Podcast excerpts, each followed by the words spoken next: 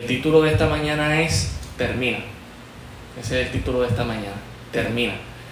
Si usted me acompaña primer libro de Reyes, capítulo 6, primer libro de Reyes, el capítulo 6, estaremos leyendo algunos versos de este pasaje. Si puede estar de pie conmigo, no lo, no lo haremos de manera antifonal, pero sí leeremos algunos pasajes de este texto y nos ponemos de pie para leer los pasajes porque es algo bíblico, ¿verdad? Allá en Etras, el pueblo de Dios leyó la palabra puesto en pie.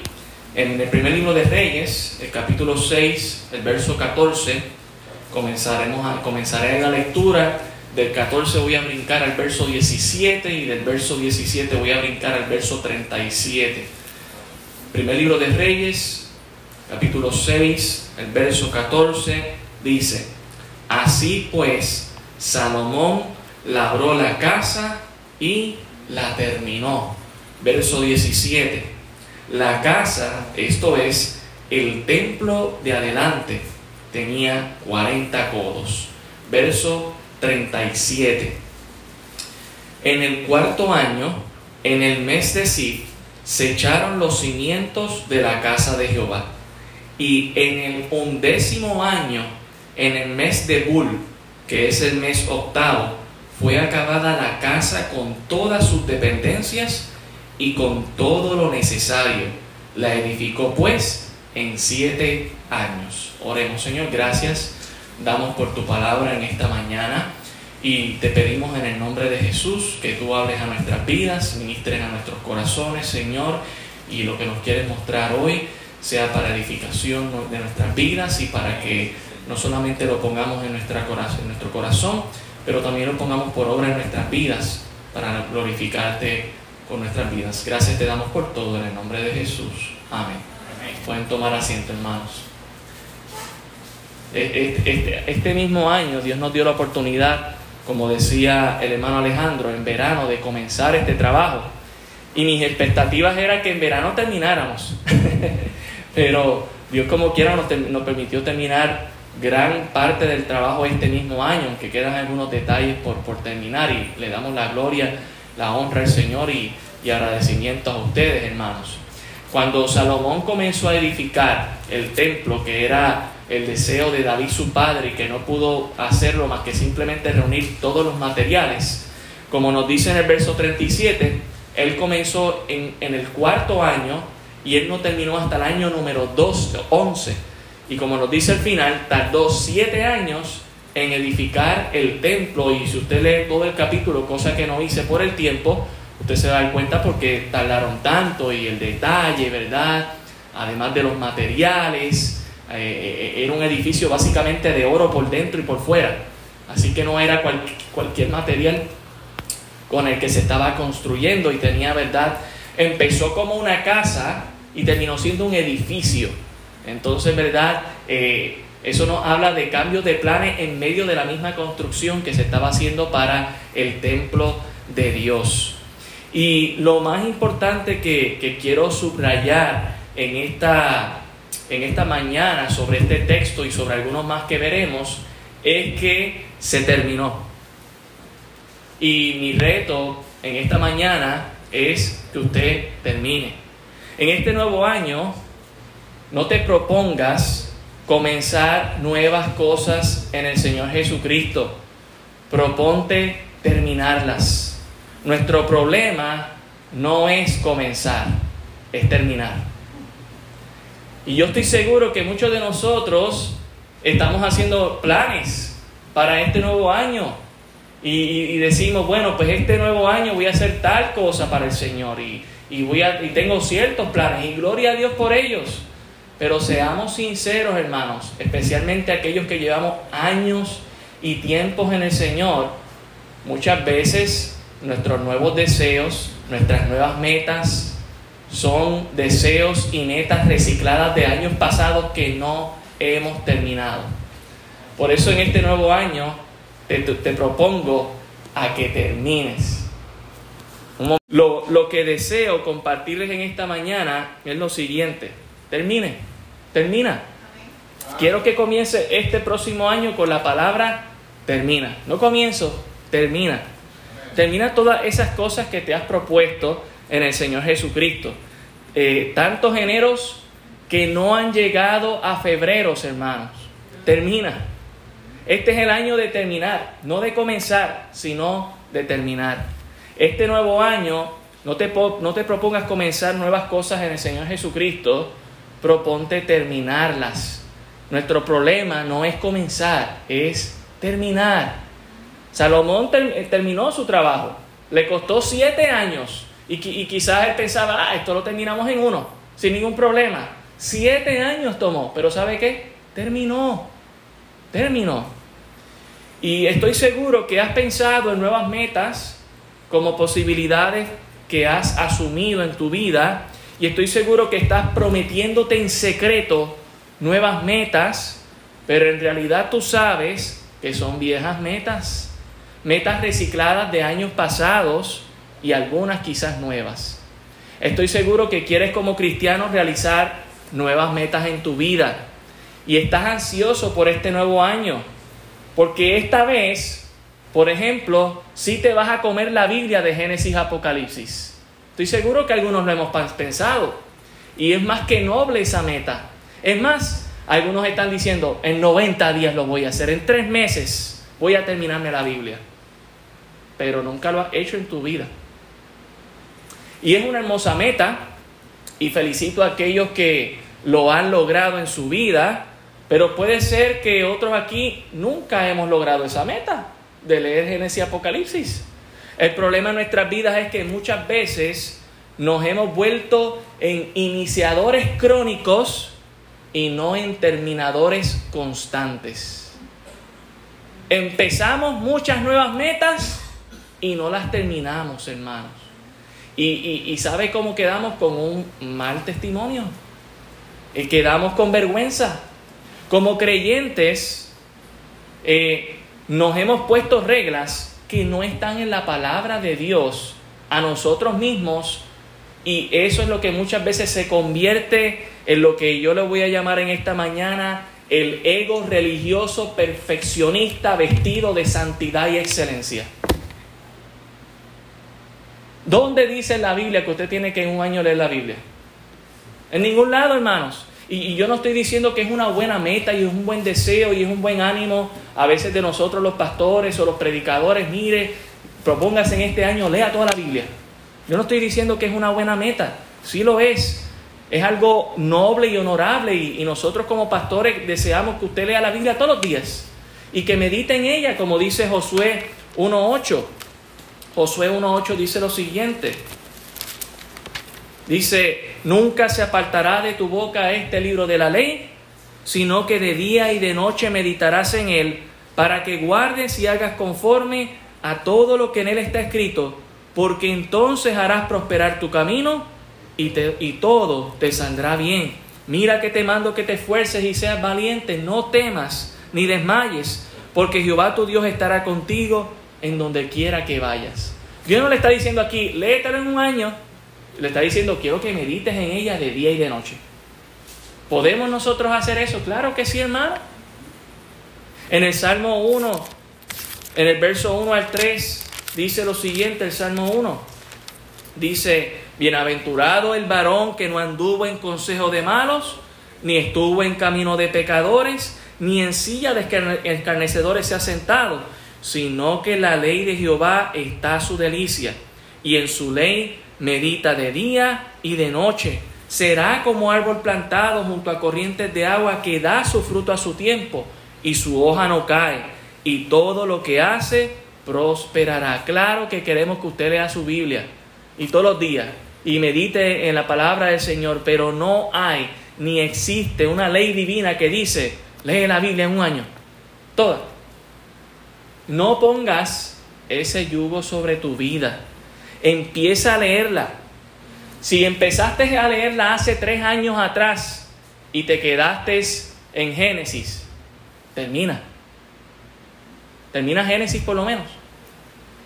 Te quedaste en los profetas, llegaste a Isaías o a Jeremías, no sabías ni lo que estabas leyendo. Termina este año. No empieces otra vez en Génesis. Termina lo que comenzaste, hermanos. No empieces de nuevo. Este año termina. ¿Tienes metas en este nuevo año de lectura bíblica? Permíteme darte un consejo antes de que quieras comerte la Biblia de Génesis y Apocalipsis. Si estás proponiéndote leerla toda, te voy a dar un consejo. No la leas toda, lee la mitad. Y más si nunca lo has hecho. Si ya lo has hecho, gloria a Dios, felicidades hermano, sigue haciéndolo, hermano. Si quieres, aumenta tu meta. Este año dos veces lo voy a leer. ¡Qué bendición! Pero si usted nunca ha leído la Biblia en un año y usted dice, no, este año me la voy a comer. No, hermano, lea la mitad. Baje por la mitad sus objetivos y cumpla con aquello que usted puede hacer humanamente hablando. ¿Tiene metas en este nuevo año de lectura bíblica? Reduce esa meta a la mitad. Lee la mitad de la Biblia. Termina con esa meta. Y quizás quieres comenzar con libros cortos.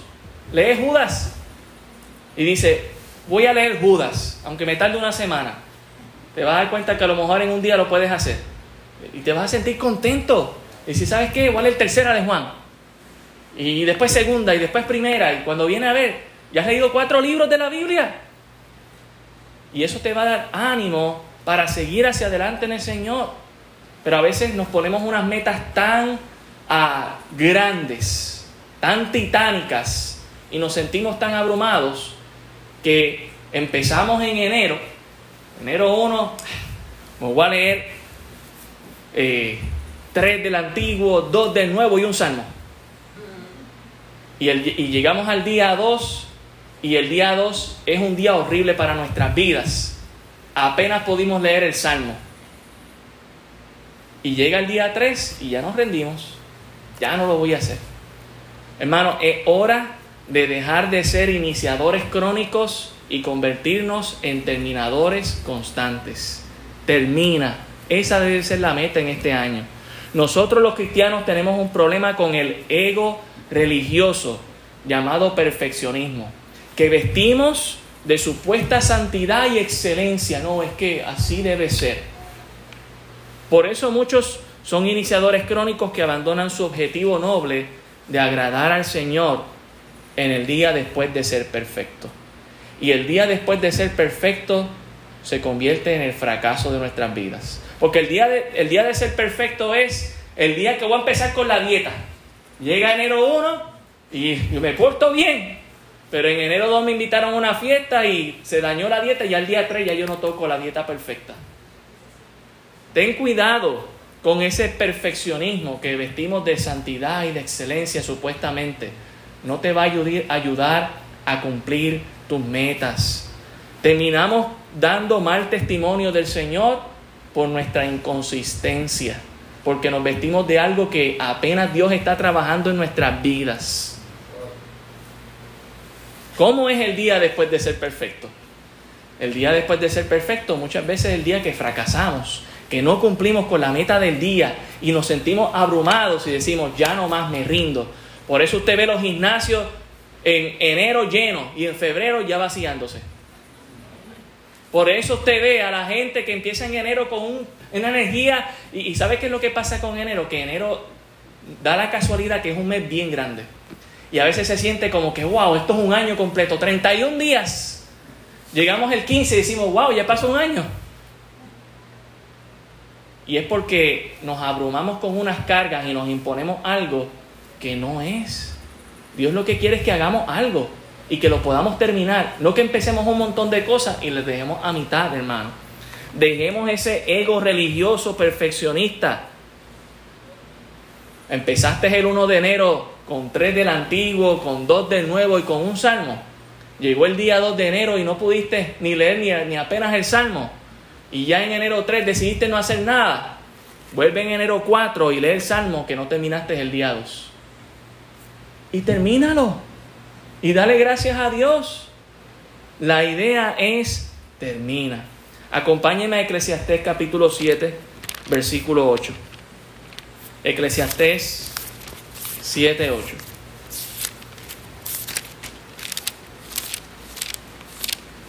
Eclesiastés 7, 8. Aquí hay un consejo increíble. Dice, mejor es el fin del negocio en, otro, en, otro, en otra versión dice asunto. Mejor es el fin del negocio que su principio. Es mejor terminar que empezar. Y el problema es que nos encanta empezar, pero no terminamos muchas veces muchas cosas, hermano.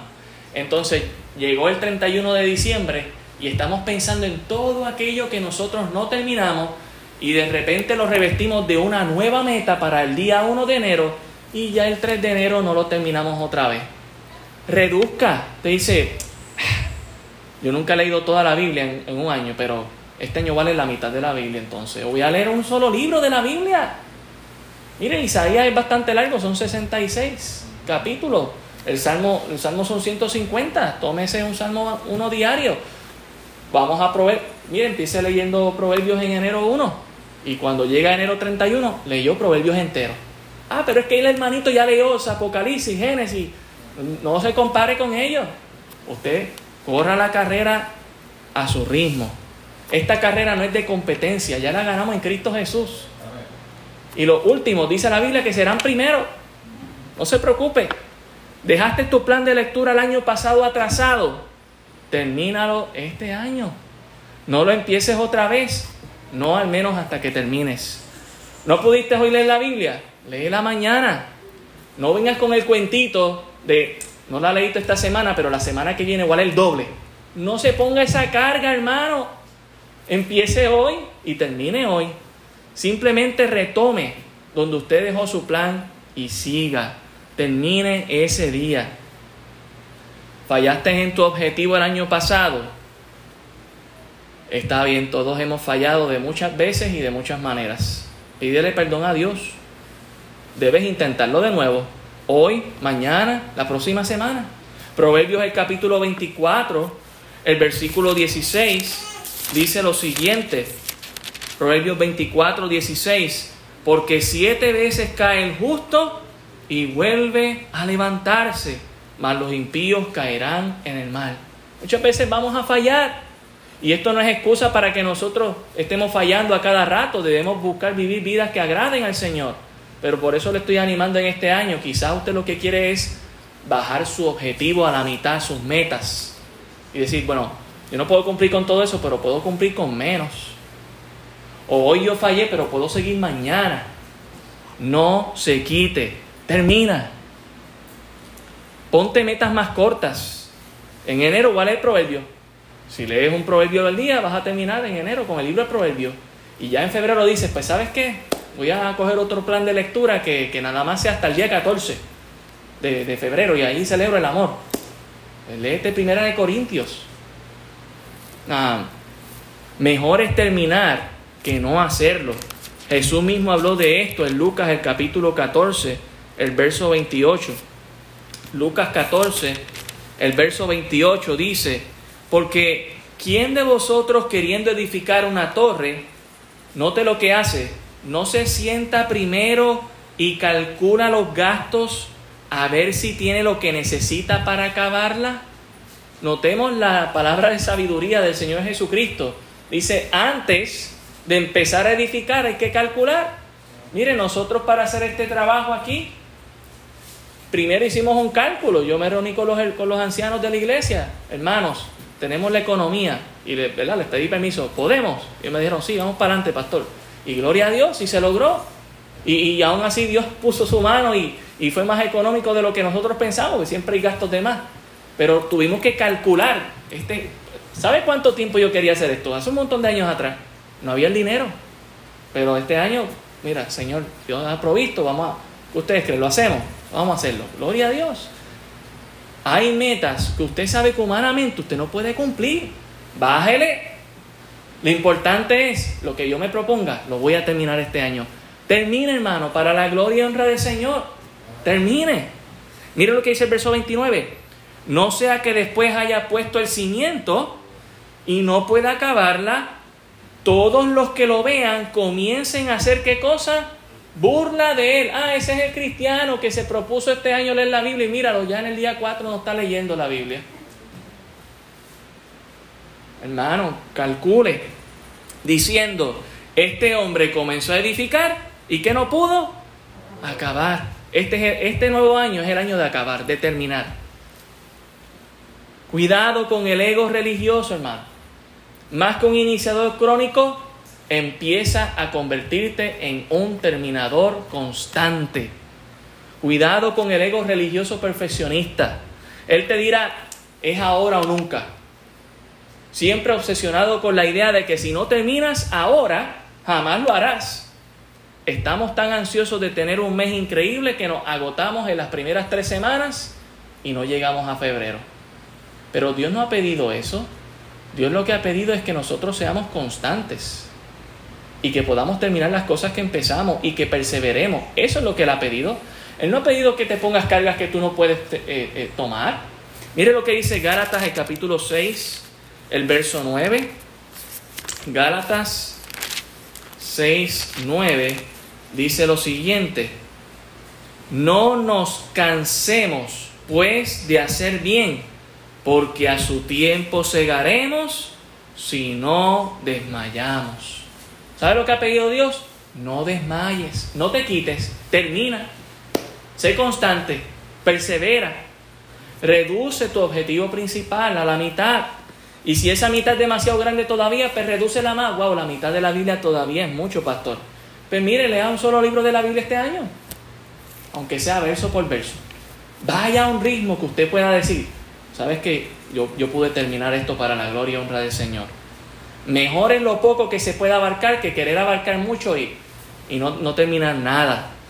¿Sabe qué? Si le preguntamos al apóstol Pablo, estuviera diciéndome amén hace rato, en Filipenses capítulo 3, versículo 13, mire lo que dice aquí. ¿Cuál es lo del verso 12? Filipenses 3, 12. No que lo haya alcanzado ya, ni que ya sea perfecto, sino que prosigo para ver si logro hacer aquello por lo cual fui también asido por Cristo Jesús. Hermanos, yo mismo no pretendo haberlo ya alcanzado, pero una cosa hago, olvidando ciertamente lo que queda atrás y extendiéndome a lo que está delante, prosigo a la meta, al premio del supremo llamamiento de Dios en Cristo Jesús. ¿Sabe qué es lo importante, hermano? Termine. No se abrume poniéndose más metas que usted sabe que apenas ha logrado de este año. Y verdad, lo digo con todo respeto, gloria a Dios por aquellos que han establecido metas y las terminaron. Pero seamos sinceros, muchos de nosotros hemos puesto metas que no terminamos. Pues este es el año de terminar. Y quizás hay que bajarle un poco a esas metas. Lo que tú quieres este año es terminar, no empezar. Y si eso lo aplicamos a nuestra vida de oración, este año estás proponiéndote seguramente orar una hora. Y esa meta es noble y creo que todos debemos aspirar a ella. No estoy diciendo que no. Pero tú sabes, y lo digo con mucho respeto, que no oras ni cinco minutos. ¿Qué tal si empiezas orando cinco minutos? Luego oras 10 minutos, luego 15, luego 20, luego media hora, hermano. La mayoría de las oraciones en la Biblia, si usted se da cuenta, no duran ni 5 minutos en la Biblia. Se empieza a leerla con calma y muchas de ellas no duran. Lea los salmos. Si lee el Salmo 119, para lo mejor le va a tomar 7 o 10 minutos, claro está. Pero hay otras oraciones en la, la misma oración que Jesús le enseñó a sus discípulos. Eso no dura 30 segundos, hermano. Porque no se trata de cantidad, se trata de calidad. Claro que debemos añorar más comunión con Dios. Claro que debemos buscar orar y velar con Dios al menos una hora, como Dios se lo pidió a sus discípulos. Yo no estoy diciendo que no hagamos eso. Yo no estoy diciendo que usted no lea su Biblia. Yo no estoy diciendo que usted no tenga una vida de oración que de dos horas. No estoy diciendo que no aspire a ello. Claro que sí. Pero si usted apenas está orando cinco minutos en su vida, porque, este, porque usted se está proponiendo una meta tan grande. Usted sabe que no la va a lograr. La idea es, termina. Ahora cinco minutos entonces. Claro que debemos añorar esta comunión con Dios y hablar con Él. Nuestra vida de oración es una necesidad importante y debemos hacerlo sin cesar y con perseverancia, sin desmayar, confiando en el Señor siempre. Pero cuidado con tu ego religioso perfeccionista que te dice que si no oras por una hora estás mal. orar muchas veces debe ser algo espontáneo, no formal. Es una relación, no es un informe de la escuela que te tienes que memorizar y decir frente a un salón de clase. En, en Colosenses, el capítulo 4, el verso 2, dice lo siguiente. Colosenses 4.2 dice, perseverad en la oración, velando en ella con acción de gracias. ¿Sabe lo que deberíamos proponernos más en este año? no estoy diciendo que, no, que descuidemos nuestra vida de oración, oremos. Y nosotros creemos en la oración, por eso tenemos un culto que le llamamos culto de oración, porque venimos aquí a orar. Pero a veces lo que nos hace falta es velar más por lo que ya hemos orado. Porque cuando no velamos por lo que hemos orado, entonces ahí es cuando le damos las gracias no a Dios, sino a los caracoles, a la suelta, a las estrellas y a la casualidad. Cuando simplemente, gracias Señor, wow, no tardé ni cinco minutos orando por eso, pero tú Señor, wow, lo cumpliste, gloria a Dios a ti.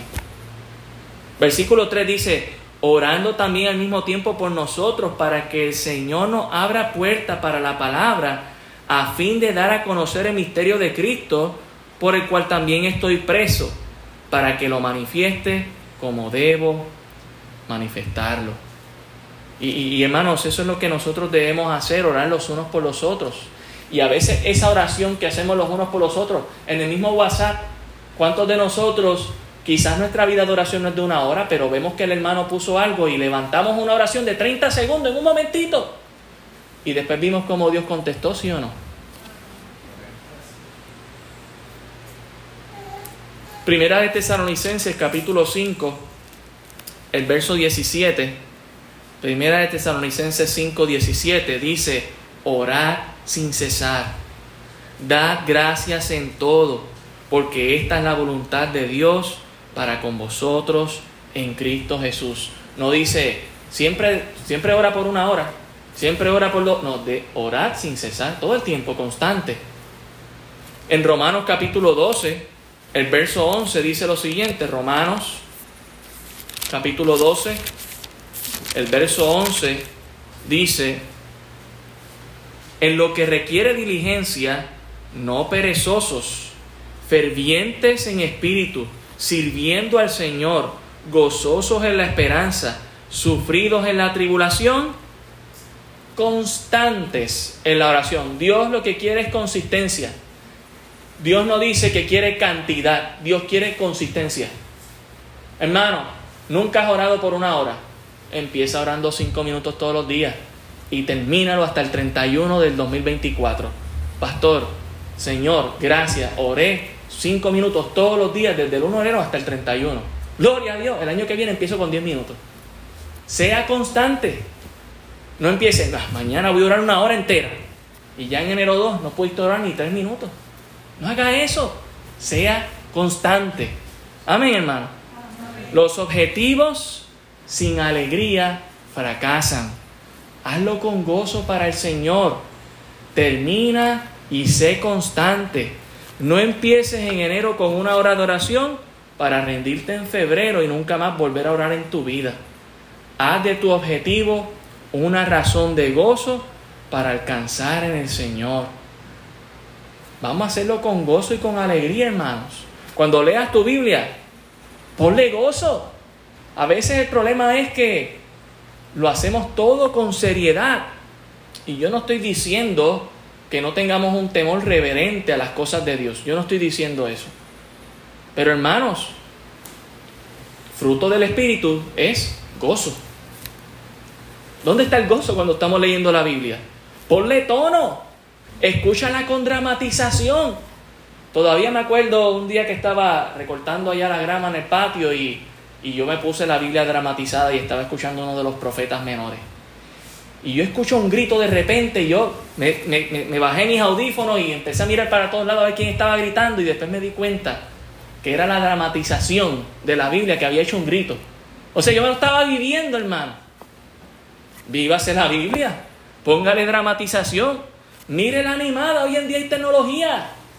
Mire la, en vez de estar viendo las series y las novelas turcas, póngase a ver las series bíblicas. Alguien dijo amén, gloria a Dios. Disfrútelo, hágalo con gozo. Las cosas de Dios han de hacerse con reverencia y con respeto, pero eso no implica que no podamos hacerlo con gozo y alegría para el Señor, hermano. Ora con tus ojos abiertos, con tus ojos cerrados, en el tapón de camino al trabajo, a la casa. Ora y llora también. Ríe y ora. Ora mientras friegas, mientras trabajas. Ora mientras pintas, mientras esperas. Hazlo con tus manos extendidas al cielo, sentado, postrado en el suelo, arrodillado, en el altar o en una silla. Derrama tu corazón. Es más, ponle esta música de fondo si quieres cuando estás orando. La mayoría de las oraciones son cánticos también. Mientras David oraba, David estaba cantando, tocando un instrumento. Póngale música de fondo, no se sienta raro. Disfrute el proceso. El problema muchas veces es, esto es tan serio y tan formal que, no, no, si le pongo música yo estoy blasfemando. No, no, si yo leo la Biblia dramatizada, no, hermano, hágalo con gozo. Hágalo con gozo, es para el Señor. Haz tu meta, tu objetivo con gozo, con alegría. Termina. La idea es que termines. No dejes nada a mitad. Termina. Termina tu lectura bíblica a tu ritmo. Termina tu vida de oración, pero termina. ¿Qué tal si decimos de servir en la iglesia? En algún ministerio para el Señor Jesucristo y su pueblo. ¿Vas a comenzar a servir en algún ministerio? ¡Qué bendición! Aquí te estamos esperando con los brazos abiertos. La mies es mucha y los obreros son pocos y estamos orando que Dios añada más obreros a su mies. Pero si vas a empezar, no lo dejes a mitad. No vengas a decirme en enero, pastor, voy a hacer esto, para en febrero decir, no, ya, se acabó. Hebreos 12.1 dice lo siguiente. Hebreos 12.1 dice, por tanto, nosotros también teniendo en derredor nuestro tan grande nube de testigos, despojémonos de todo el peso y del pecado que nos asedia y corramos con paciencia la carrera que tenemos por delante. Tenemos una carrera, hermanos, pero ¿sabe qué? Recuerda que corremos una carrera que ya ganamos en Cristo Jesús. Córrala con paciencia. ¿Sabe qué es lo importante de esta carrera? Terminarla. ¿Por qué hay que correrla si ya ganamos? Bueno, usted no ha visto un partido de pelota. El que mete el cuadrangular, el jonrón, tiene que correr las bases como quiera, aunque ya hizo la carrera. Hermanos, pues ¿sabe qué? Si eso en el deporte se practica, ay, este equipo le, está ganando por 30 puntos al otro y quedan dos minutos. ¿Para qué termine? ¿Para, qué termina? Bueno, porque esa es la reglamentación. ¿Sabe qué? Termine. Esa es la idea este año. Ánimo, hermano. Segunda de Timoteo, el capítulo 4. Segunda de Timoteo, el capítulo 4, el verso 7, dice lo siguiente. He peleado la buena batalla, he acabado la carrera, he guardado la fe. Por lo demás me está guardada la corona de justicia, la cual me dará el Señor juez justo en aquel día, y no solo a mí, sino también a todos los que aman su venida. ¿Sabe qué fue lo bonito de la, que el apóstol Pablo vivió en su vida? Es que él supo el momento en que ya había acabado. No dejó las cosas a mitad, las terminó. Que así sea nuestra vida, hermano. No deje cosas a mitad. Termine. Póngase metas que usted sabe, que usted sabe en el Señor que usted puede hacer. Y la idea es, termine. Ah, que el próximo año voy a, voy a subir más. Siempre el perfeccionismo, el ego religioso va a decir, no, ahora, ahora tú puedes orar dos horas, tranquilo. No, ahora tú puedes leer la Biblia dos veces este año. Si usted sabe que usted no puede hacer eso, no lo haga. Bájele a eso. Y a lo que le baje, cúmplalo, termínelo. Eso le va a dar ánimo para usted echar paz. ¿Sabes que pude hacer esto? Pude terminar Judas. Vamos allá, tercera de Juan. ¿Pude orar por cinco minutos? Vamos a orar diez. Pude servir este año en este ministerio y ser constante ahora puedo servir en esta otra cosa, Señor. La idea es, termina. Eh, Salomón logró construir este templo para el Señor en siete años. Seguramente tenía sus metas, como nosotros aquí, de terminar en menos tiempo. Lo tomó siete años. Lo importante, lo terminó. Y cuando nosotros vamos a Geo, muchos años después, que el pueblo de Israel había quedado exiliado, a el capítulo 2, el verso 3, nos damos cuenta que tuvieron que reconstruir el templo nuevamente. Pero salieron de ellos unas palabras de desánimo, porque cuando reconstruyeron el templo, pues no quedó como, como el de Salomón.